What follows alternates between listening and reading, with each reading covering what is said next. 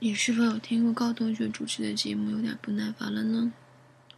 或者觉得有点听腻了呢？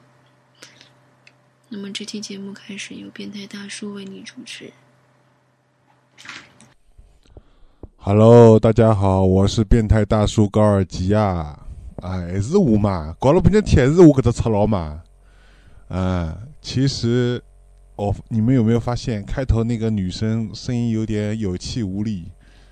哎，伊搿只赤佬有点好像没空心的样子，就是这个人好像有点没睡醒的样子，还没有我的声音有精神呢，还还没有我的声音呃，给力呢。呃，那么现在由变态大叔给你们主持新一期的优声隧道电台节目。那么这期优声节目呢，呃，我们的主题是是什么呢？听到最后再讲吧，干脆不讲了，因为我比较变态嘛。那么音乐呢，全部由一开始那个女生 Z Z 啊，她叫苏 Z Z，由她来提供的。她很喜欢嗯一张专辑，然后也经历了一番周折，才好不容易找到那张专辑，然后非常喜欢，所以呢，想在节目里面呢分享给大家，也推荐给大家来听一下。所以这期节目的。十首歌曲全部是由他来提供的，因为大部分都是日语，所以我也不会念，我也不会的，所以没有办法。那么我们先来听第一首吧。I never river, don't get much under.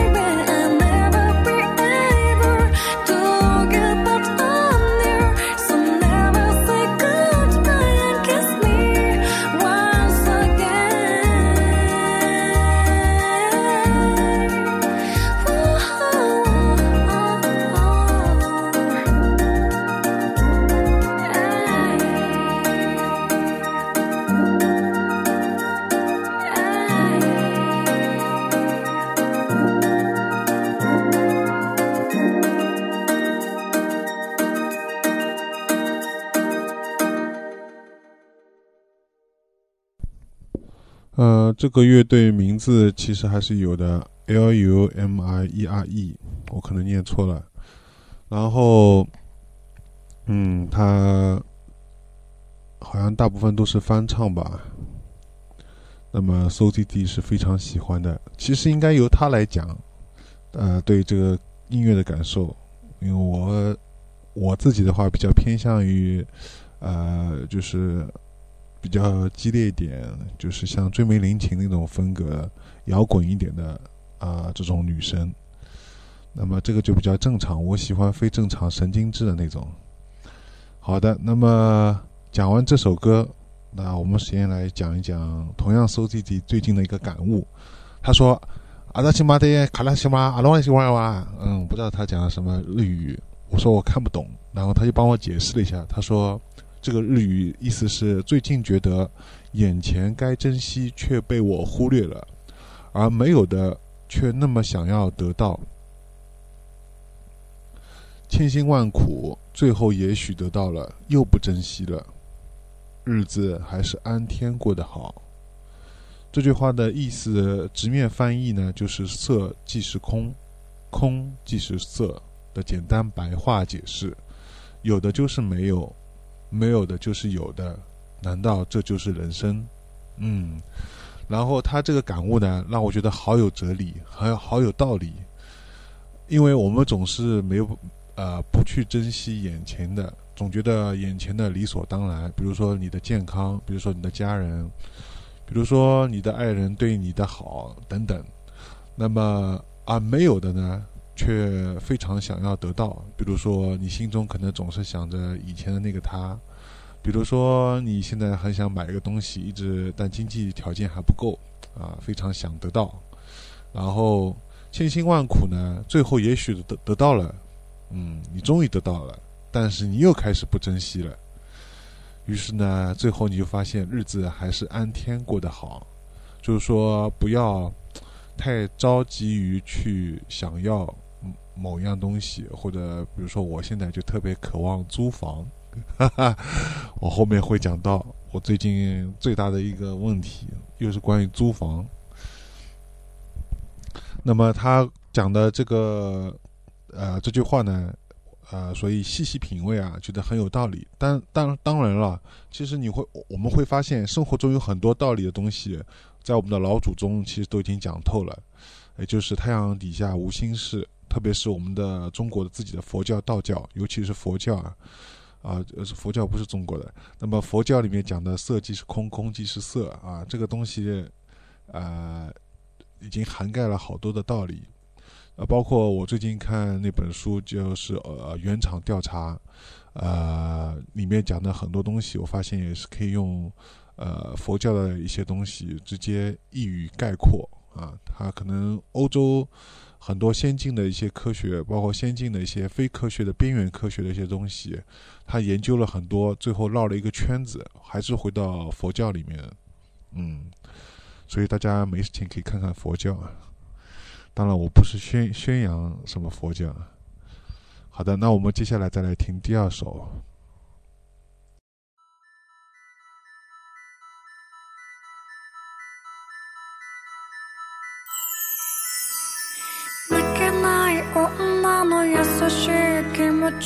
あなたがたくさん知らないよ。無邪気な心で私を笑顔へ導いてほしいの。今日と私は抱きしめて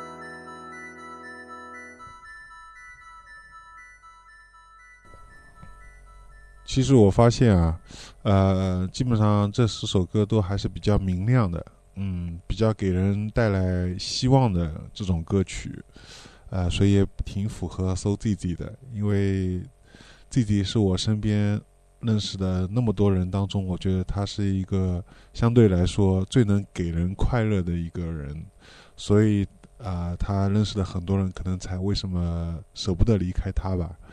他给人的一种就跟他讲话特别开心，然后特别舒服。只要有什么问题，可能他也没有办法及时帮你解决，但是只要跟他讲一讲，就会觉得啊那个问题好像就不再是问题了。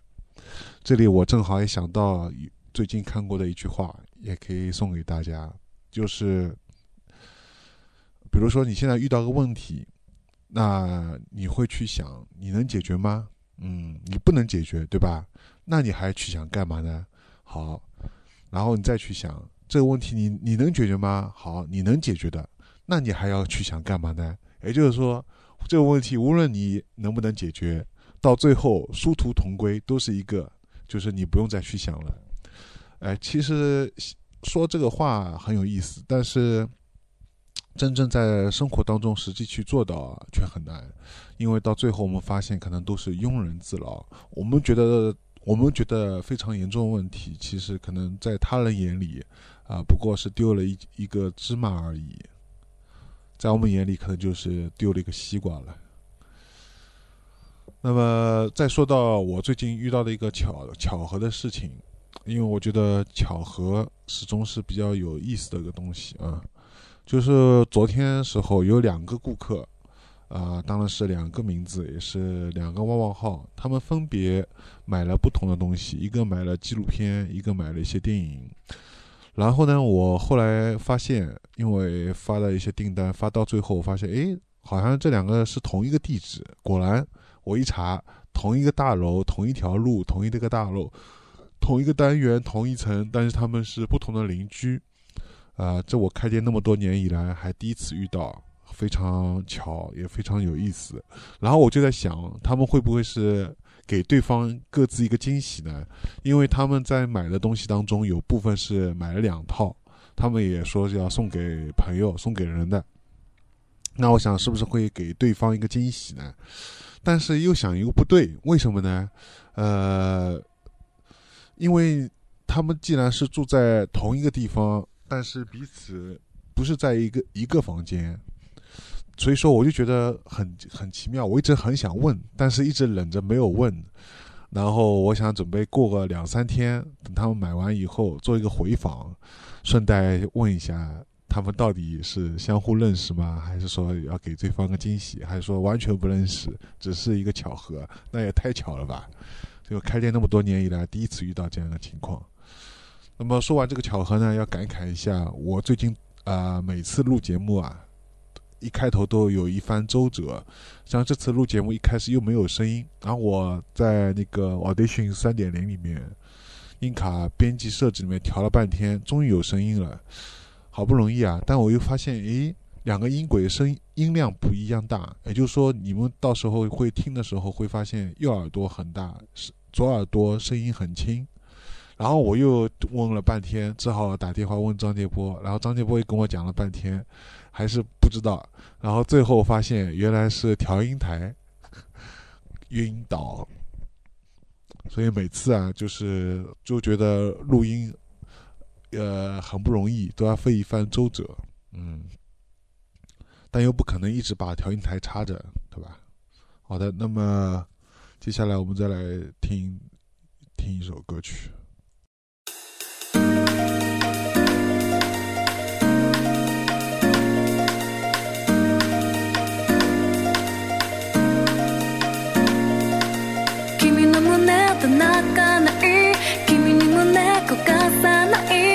que pueda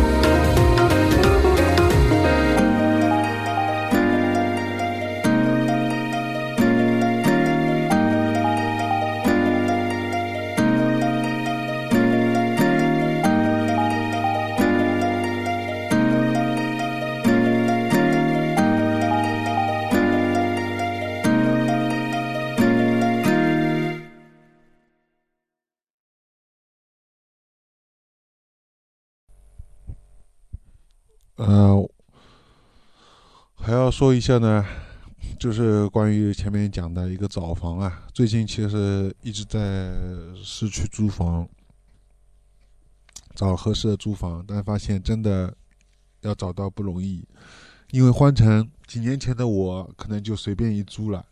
但现在呢，总是想着要住电梯房，然后对装修也一定有要求，想要现代宜家居的这种浅色家居、白色家居风格，所以地段也要最好徐汇那边，然后价格要控制在四千以内，所以说这样的话就比较难难找一点。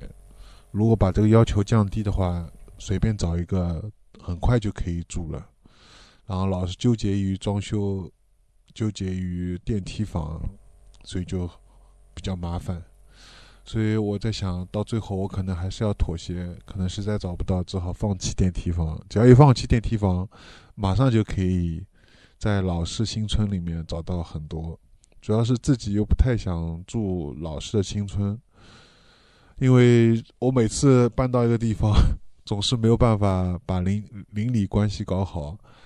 他们总是觉得我晚上声音很大，那那个时候因为我练吉他，还大声的放歌，包括还有可能家里经常有朋友，现在也没有朋友，我晚上也不放歌，所以这个问题其实已经应该没有了。然后有时候可能会有老式房子嘛，因为会可能会有堵水，所以会渗漏到下面。但是我觉得应该现在不至于如此吧，因为尽量不要。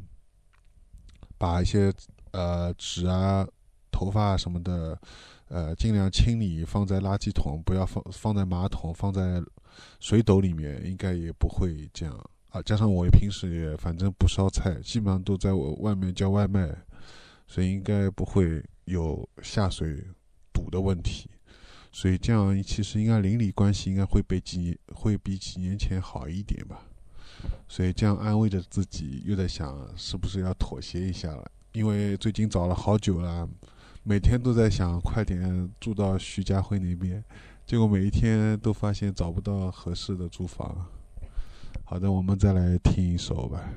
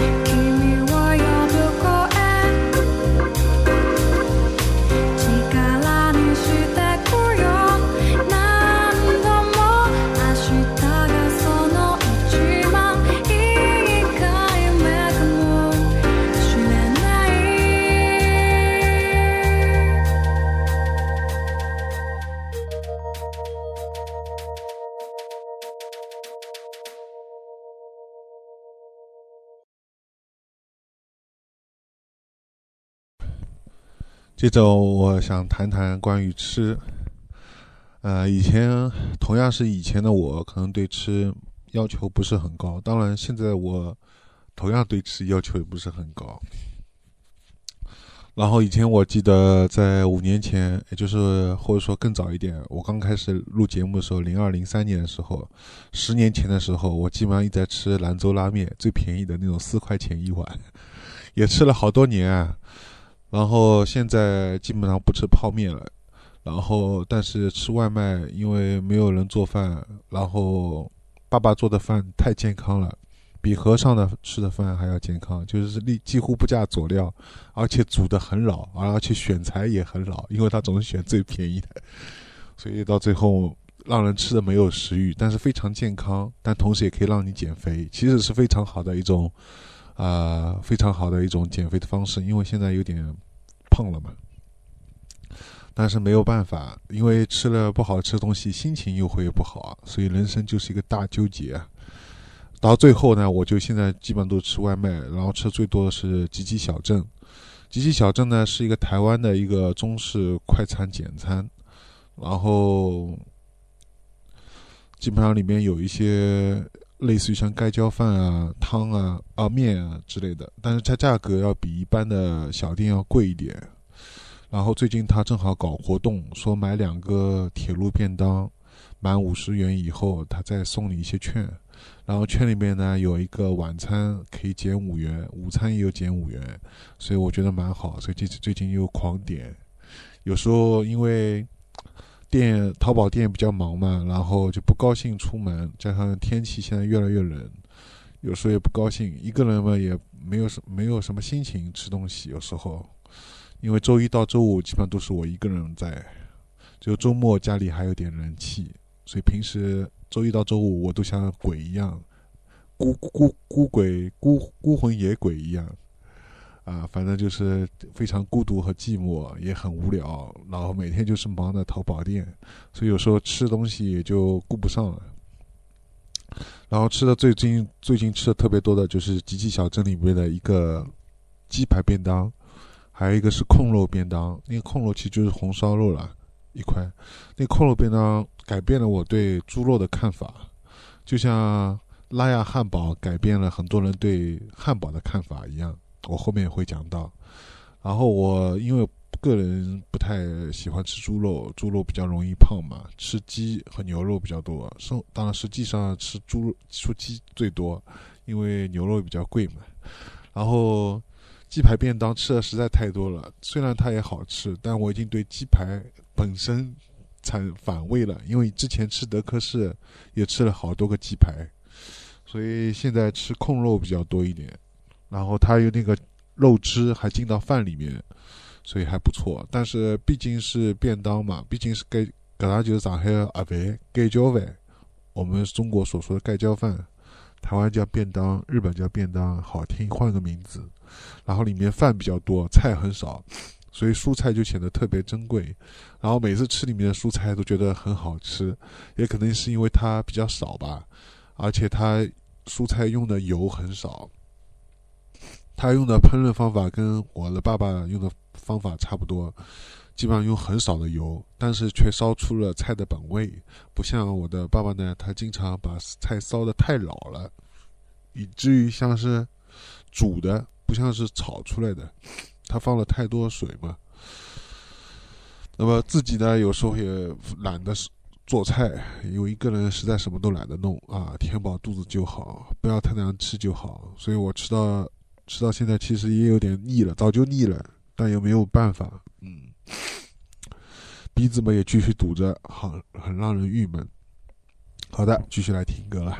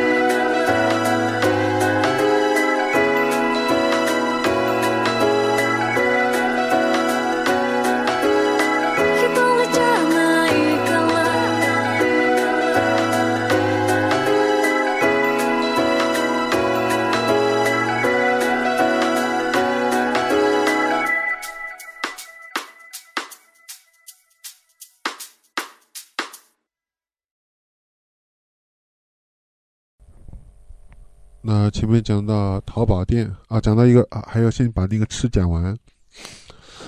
那除了吉吉小镇呢，还有最近其实市区里有一个我非常喜欢的，就是拉亚汉堡。其实呢，还有一个叫极致汉堡，两个汉堡都挺好吃的。极致汉堡是一个澳大利亚人开的，然后全都是每个汉堡都是手工制作，嗯，然后团购的时候比较划算，但是团购现在要提前预一天预约，这点比较麻烦。其实我我去吃的时候发现他店里也没有人，也就是上海话叫假正经了，假正经啊，假正经啊，搞得搞得好像偏要很忙的样子，偏要让你提前预约的样子。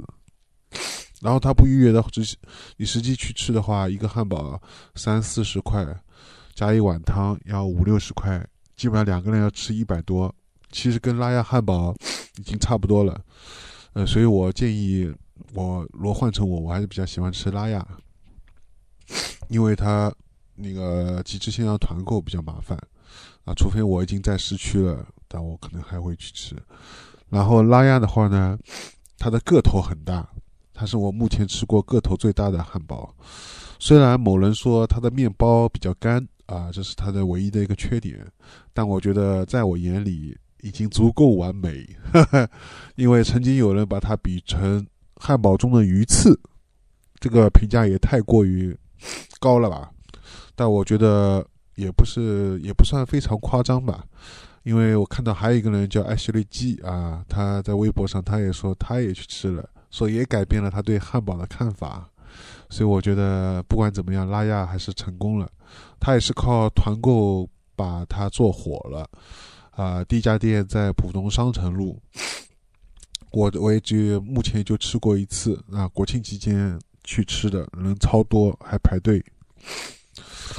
嗯、个头确实很大，但是我强烈建议大家去吃的时候，不要去把跟店员讲，千万不要把那个汉堡切开，因为他为了方便你吃嘛，他会一般切切成四份，但是我觉得这样就没感觉了。我就是喜欢一大个拿在手里啃，这样才有感觉。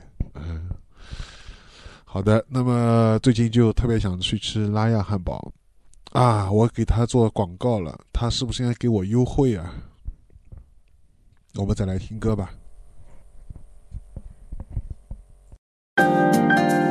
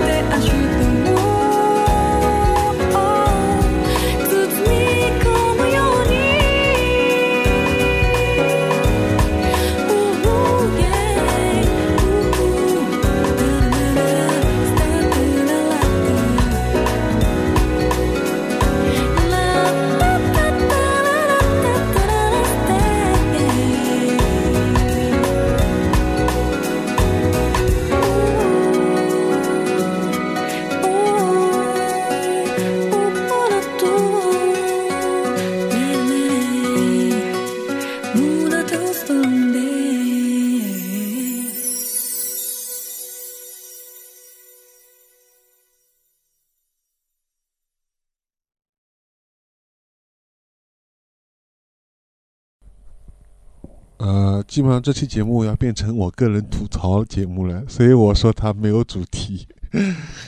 那么接下来要讲一下淘宝店，因为我最近在忙，啊、我觉得我已经忙了快要三年了，这三年当中几乎没怎么休息过。像一般的再忙的，我看我有些朋友啊，他们至少一个礼拜还能休息一天吧。那我一天都没有，或者说至少白天工作，晚上可以有休息，我晚上也没有。我是从睁眼一直忙到睡觉。就算这样，我依然发现我的钱还不够，在上海目前还不能租租满两年，可怜不？也就是说，我现在在上海租房，最多也就租两年，我就要滚蛋。唉，所以我觉得 怎么办呀？这个物价收入加上这个房价 和那个通货膨胀，这个生活吃饭消费啊，这个这个加起来以后，我那么卖力的呃工作，我的现在工作量绝对是超越了我先前最近三年的工作量，绝对超越了我先前十年的整整十年的工作量。啊，我非常卖力，而且我的收入也比之前提高了很多倍，但我依旧发现，我仍然连租房的钱都还凑不够。也就是说，如果我现在不干活的话，仅仅只能租两年，我就要滚蛋。所以我觉得让人非常心酸，更别说贷款买房了，想都别想了。啊，好苦力啊！一想到这里，我郁闷，我的鼻子又塞住了。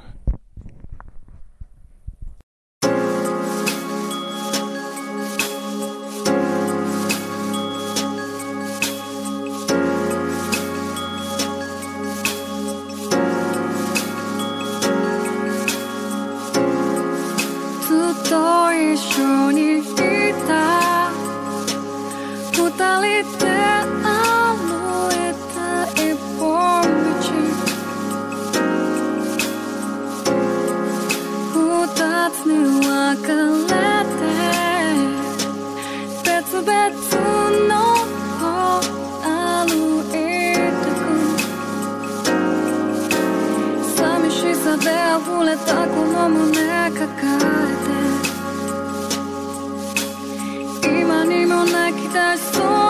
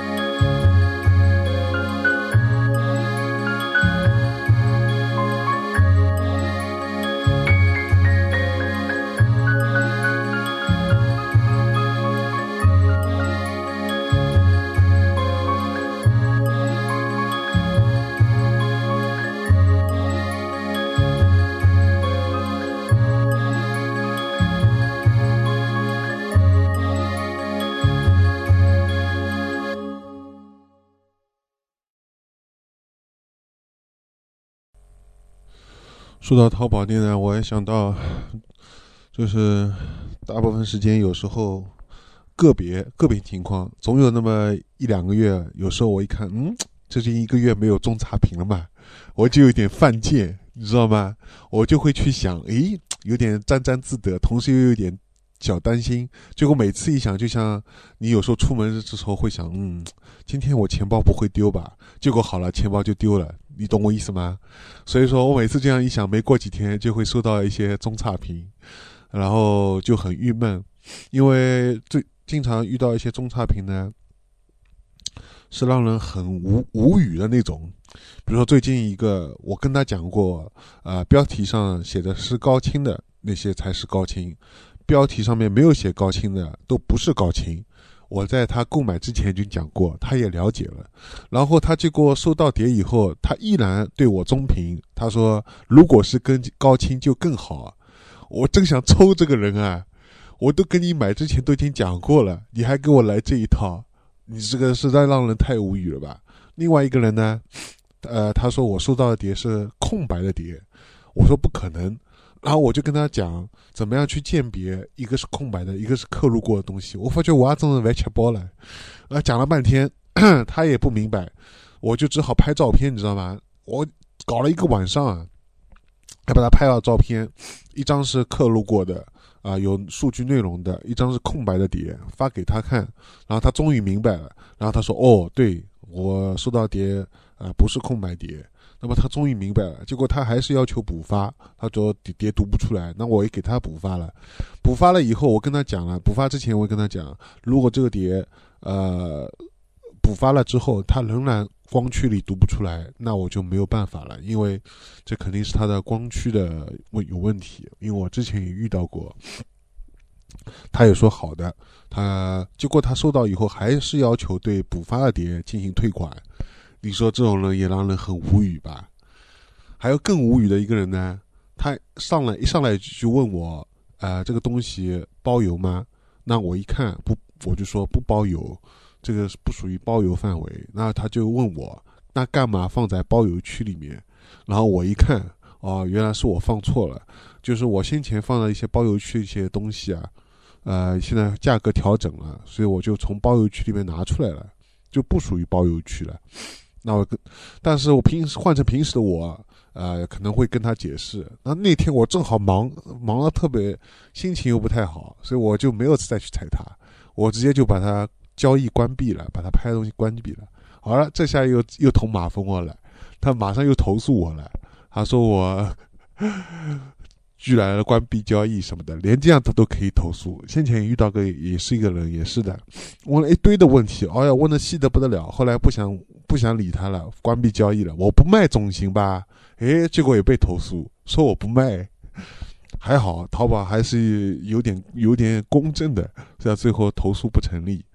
因为就是说，买家有不买的权利，卖家也有不卖的权利。但是遇到这种顾客，还真是让人很无语、很头疼。因为你会发现，你跟他没有办法去解释的，没有办法跟他去说道理的，他就他总觉得他就是有道理。这种时候只能冷处理，只能没有办法。那么好了，但是他这些都是个别的顾客了，总体上来言还是蛮高兴的，因为大部分人还是啊、对收到的碟子还是很满意的。然后经常也有戏剧学院的啊、做导演系的，还有一些老师、学生都会来买电影方面的东西，所以也挺开心的。嗯，那么总算努力没有白费吧。好了，接下来再来听吧。「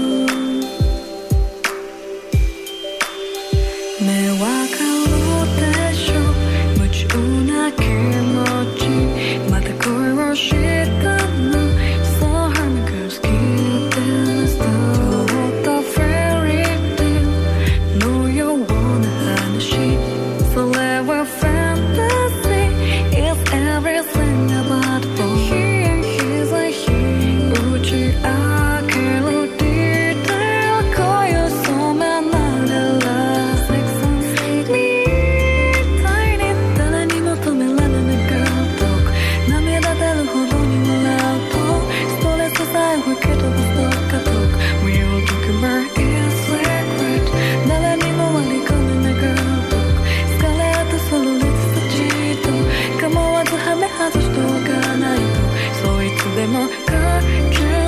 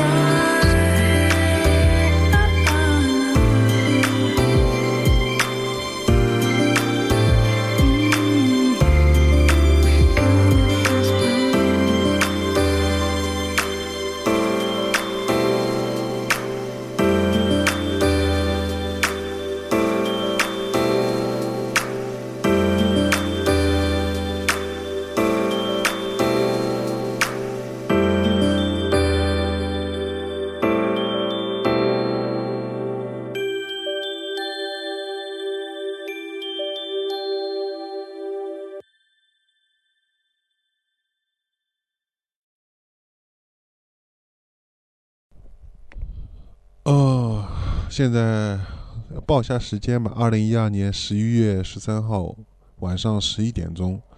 相比先前录了几次节目，这次总算没有太晚，但也我发现还是超过了一个小时。那毕竟要放十首歌嘛，也挺不容易的。那我想说一下我最近做的一个梦。呃，我对梦的兴趣是越来越大了，而且二零一二年十二月二十一号也要来了嘛，就在眼前啊。那么先说第一个梦，第一个梦呢是我在梦里面看镜子，不知道大家有没有在梦里面看过镜子，有没有这种记忆？那我也是在第一次在梦里面看镜子，在梦里面呢，我首先睡在自己的房间里面，房间很大，我这时候呢。在旁枕头旁边有一个零钱罐，我就数零钱罐里面的那个硬币，数完之后呢，我再放回去。我突然就意识到，我何苦在大半夜的一个无人的房间里独自孤独的数着零钱呢？于是我立刻把脸朝下，我就试图让自己飘起来。果然，我成功了，我很高兴，并且我这时候就朝一一旁边呢有一个镜子。我就朝镜子看去，想看看自己漂浮起来的样子。结果我发现呢，在镜子里面，我有两个我，一个是上面的我自己，还下面一个呢，也是我，长得自己一模一样。但是呢，我只能看到他的头顶和背部。哎，这时他也跟我完全一致。我发现他的头顶呢有一些卸掉了，头发很稀疏。哎，所以说，我觉得当时就觉得。真的有种，其实我现在想想啊，这个梦还是有点诡异的。因为你想，一个人独自在一个大房间里面，晚上灯也不开的啊，开个小灯可能，然后旁边的数零钱，数完零钱又睡觉，然后又不睡觉，然后又往又在里面玩漂浮，飘起来去看镜子，结果镜子里面发现有两个自己，哦哟，然后还很悲哀的发现，其中一个自己原来自己的头顶已经卸掉了。快要卸光了，然后头发特别稀疏，啊，一种好悲哀的大叔的这种心态啊，中年危机到了吗？哼好的，讲完这个梦，先休息一下。哎呀，鼻子又堵堵住了，很难受，啊，无法呼吸了。让我们来听一首歌。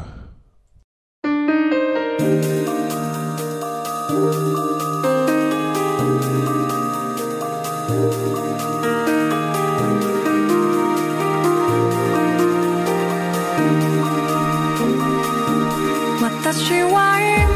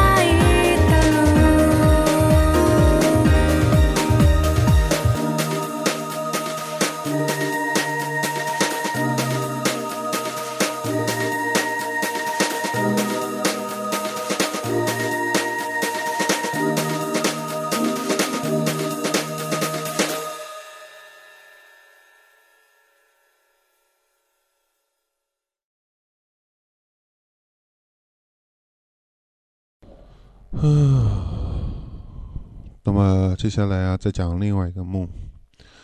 这个梦呢，就前几天做了，是在梦里面呢带人一起飞翔，啊、也是以前梦里面未曾出现的。我发现，我同样睡在自己的房间里面，我在记录着什么，又在下载什么东西，弄到非常晚。突然妈妈就来叫我了，她是催我睡觉啊，还是什么事情？然后呢，等我等我妈妈离开以后啊，我就我就觉得很奇怪，因为我记得是锁着门睡觉的，所以我就想，难道我是在梦里面吗？也就是说，我又做清醒的梦了。而且我最近啊，连续的连续几天都做清醒的梦。我就走到窗边，我心里想，如果是梦呢，我可以直接飞下去。然后我就飞了下去啊、站在地上面，我朝天空看，在我头顶上呢是一片晴朗天空，但是没有多久啊，就出现了一大片银色的星星，是白天出现一大片银色的星星星，而且如同雪花雪花一样啊，特别美，特别美丽迷人，而且是三维立体的，在还在闪动。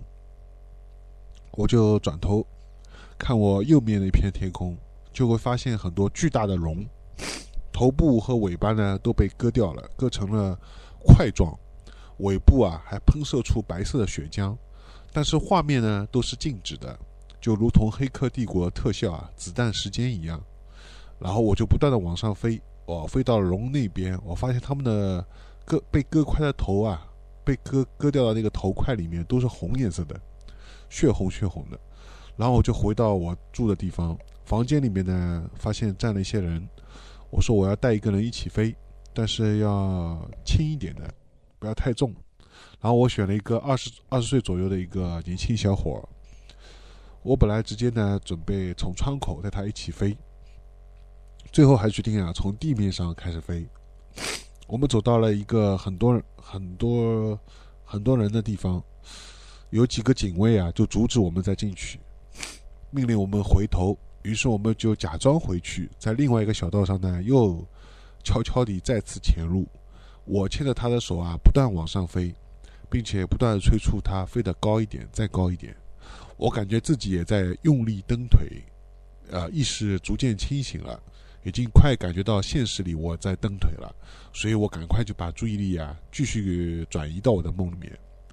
我们飞到了一个神秘的建筑里面，里面有一些警卫朝我们走过来，我立刻叫他蹲下，并且说隐身，但是警卫还是发现了我们。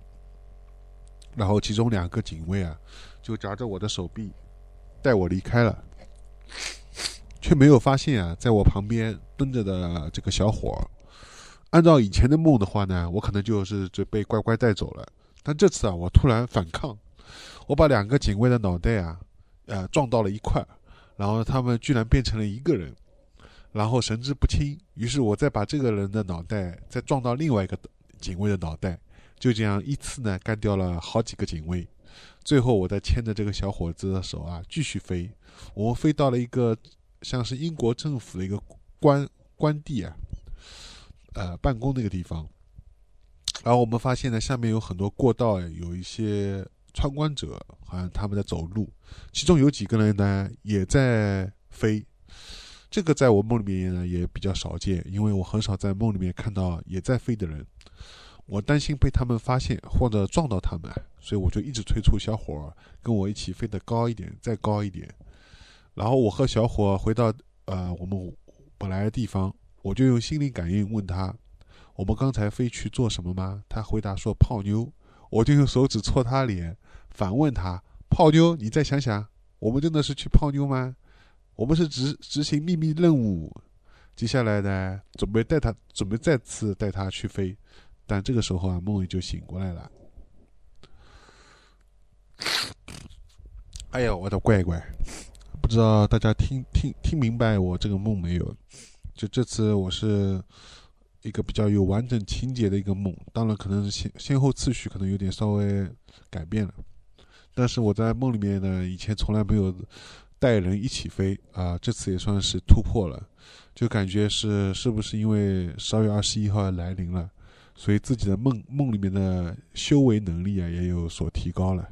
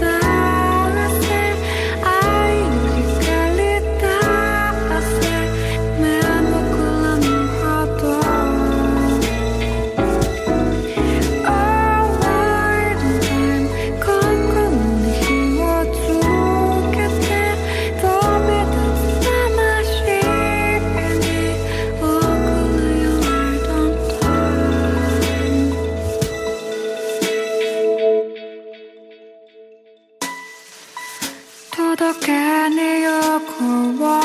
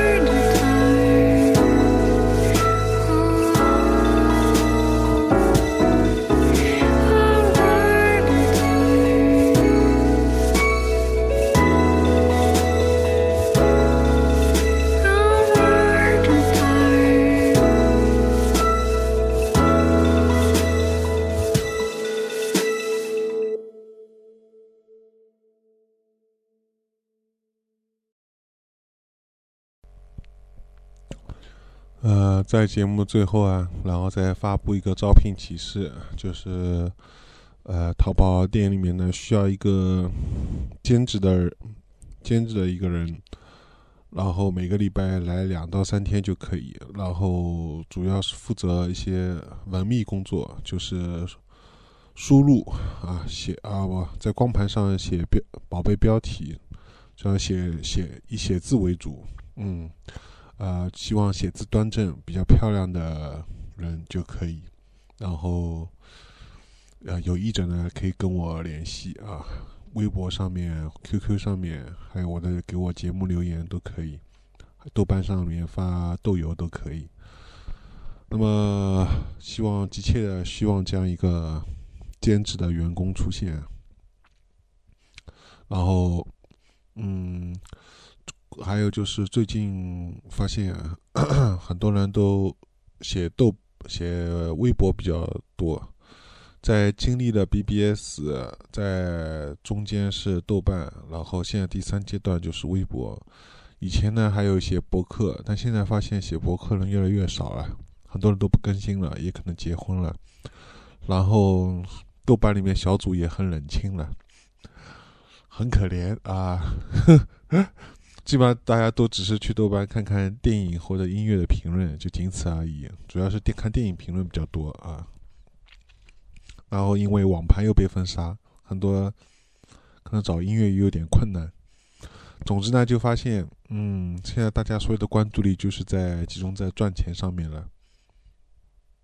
呃，其实是一件非常可悲的事情啊，包括我在内也是。然后现在是晚上十一点十三分。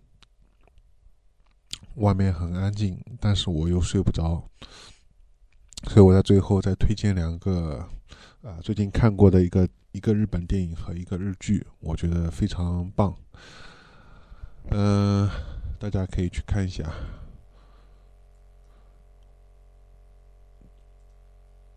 我找一下啊，那个电影名字叫《让我们乘 A 列车前行吧》，松山健一和英泰主演的。那其实这是一部基友片，哈哈，非常非常温暖，也非常有点幽默啊，同时有点轻松，同时又有点感动啊，就是这样，又是很就是所谓的治愈系了，强烈推荐啊，我是非常喜欢。还有一个日剧呢，是阿部宽啊主演的，然后现在在还在连载当中的。是失之愈失之愈合导演的，叫《Going My Home》回我的家，呃，可以这样翻译吗？然后这部，因为失之愈合，如果看过他的电影的话，知道的人就知道他是怎么样一种风格了。那基本上就是像生活一样，反映一个家庭，然后比较琐碎的一些，然后也没有不会有很大波澜，这种波波澜不惊的那种。看似很平静的，但是我觉得他有一种奇特的魅力啊！我从头笑到尾，因为被他的台词所强烈的共鸣，还有很多东西都说到我的心里面，所以我觉得他是我最近可以说这么一两年里面看到的日剧中的神作。已经很久没有看到过这样日剧了，有时候觉得不像是在看日剧，而像在看电影一样。所以要拜失之愈和这个导演所赐了，然后印象当中他也很少拍日剧，主要拍电影为主啊。一出手果然非同凡响。然后这次看那个《Going My Home》呢，就觉得有种被杨德昌和小津二郎同时附体的三维三维一体的一种感觉。所以如果你也喜欢杨德昌或者小津二郎、小津二安安二郎那种风格的话，我想你一定会喜欢这部日剧的，所以也推荐给大家。那么该说的都说完了，希望我的小店能早日找到这样一个兼职的一个朋友，然后也希望自己能早一点找到如意的房子，能到市区里面，赶在十二月二十一号 这一天，能让我在市区里面住，能住几天算几天，过把瘾。哈哈，好了，其他的好像也没什么好讲了，鼻子还在堵着，不知道现在听我节目里听我节目的人是不是也有鼻子被堵着的人？馊弟弟说，这可能是跟心情也有关系，我觉得也很有道理。呃，因为很多人觉得鼻塞可能只是呃过敏性鼻炎造成的，啊、天气变化还有灰尘啊引起，但是大家可能都忽略了心情，我觉得还是跟心情有密切关联的。心情的好坏决定了你的这个一些病状。好的，那么最后不讲了，我又要去做孤魂野鬼了，大家拜拜了。